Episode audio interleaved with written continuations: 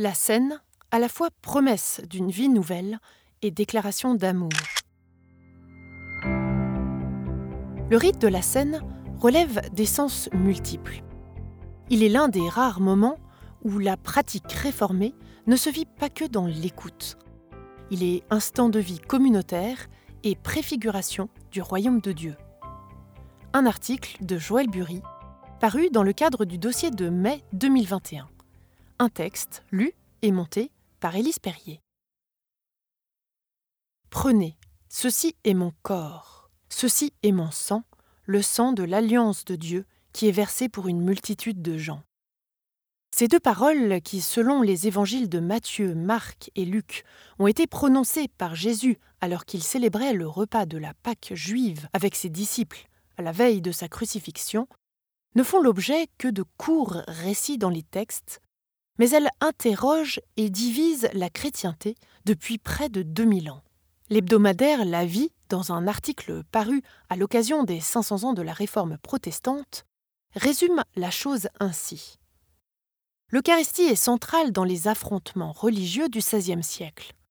Entre une Église romaine qui confesse que le pain et le vin consacrés sont pleinement et absolument le corps et le sang du Christ, et les plus radicaux des protestants qui voient dans l'hostie une simple Dieu de pâte, nulle entente ne semble possible. On s'écharpe en effet entre transsubstantiation romaine et consubstantiation, deux termes qui désignent des façons différentes de comprendre la présence du Christ dans les espèces du pain et du vin. Ce sont des catégories philosophiques qui ne nous séparent plus, car on est sorti de cette idée qu'il faut tout comprendre. Tranche aujourd'hui Elisabeth Gangloff-Parmentier, professeure de théologie pratique à l'Université de Genève. La scène est le don de l'amour que l'on a besoin d'éprouver au travers d'une expérience qui lie les croyants et les croyantes, résume-t-elle. Un besoin de vivre la foi avec tous les sens. Le pasteur Christophe Coyot insiste aussi sur cet aspect. Selon Calvin, comme sa parole ne peut être comprise totalement, Dieu a voulu ajouter avec sa parole un signe visible par lequel il représenta la substance de ses promesses, selon la citation de Calvin.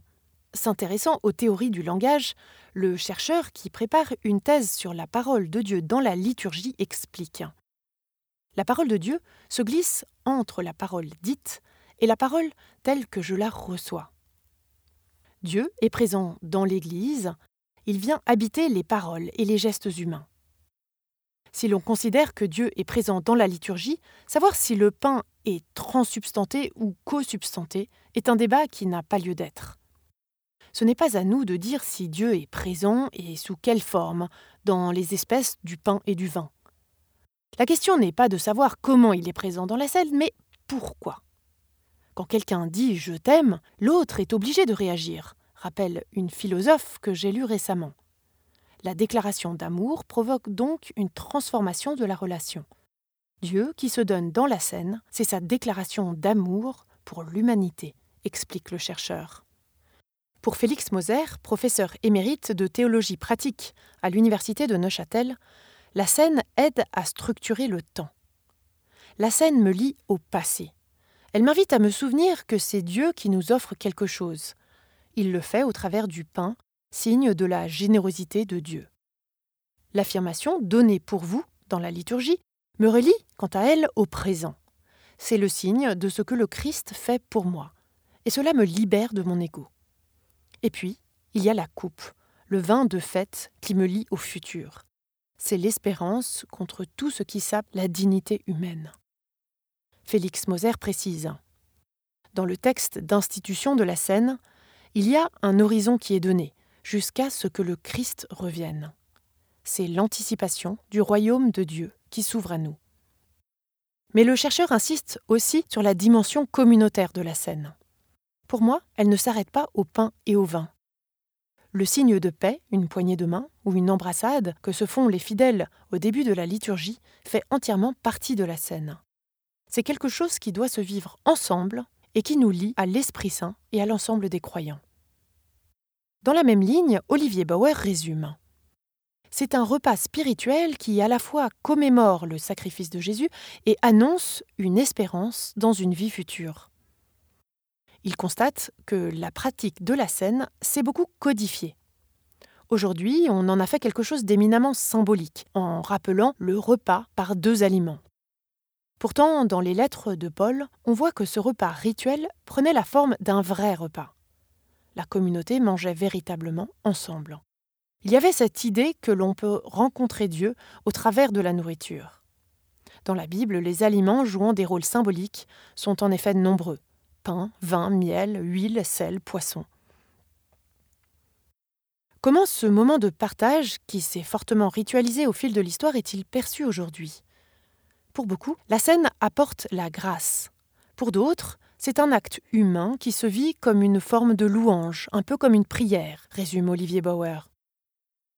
Pour sa part, Elisabeth Gangloff-Parmentier regrette que dans le catéchisme, on ait beaucoup trop mis la scène en lien avec le pardon des péchés, alors qu'il faut vraiment insister sur le lien créé avec la vie nouvelle, explique-t-elle.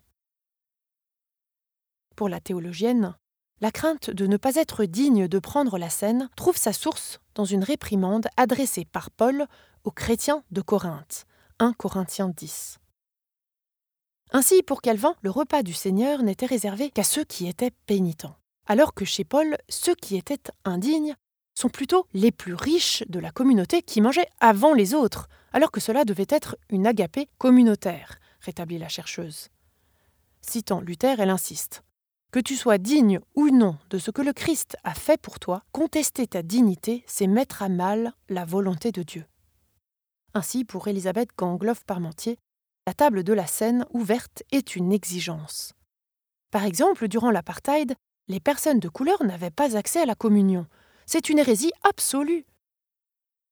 La défiance protestante vis-à-vis des rites, qui est liée à la crainte de les vider de leur sens pour n'en faire que des gestes superstitieux, a bien entendu un impact sur la pratique de la scène au sein des différents courants. Certains mouvements évangéliques se méfient de tout ce qui a un caractère répétitif, explique Olivier Bauer. Pourtant, la scène est aussi une façon de vivre la relation à Dieu au travers de tous ses sens, pas seulement l'écoute de la parole et de la prédication. Dans le même esprit, Elisabeth Gangloff-Parmentier constate que certaines églises ont suivi la doctrine de Zwingli et ont fait de la scène un moment de témoignage avec peu de solennité. En faisant cela, on perd quelque chose par rapport à la réforme. On perd en particulier les paroles d'institution et la profondeur qu'elles amènent.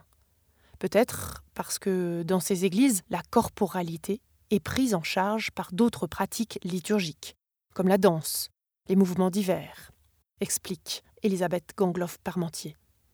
À titre personnel, la théologienne reste toutefois attachée à la pratique de la scène. C'est une joie, pas un devoir. C'est un acte communautaire qui nous met en lien avec l'ensemble des croyants, confie-t-elle. un article de Joël Bury, paru dans l'édition de mai 2021 de Réformé. Pour voir les autres articles du dossier sur la scène, rendez-vous sur www.réformé.ch.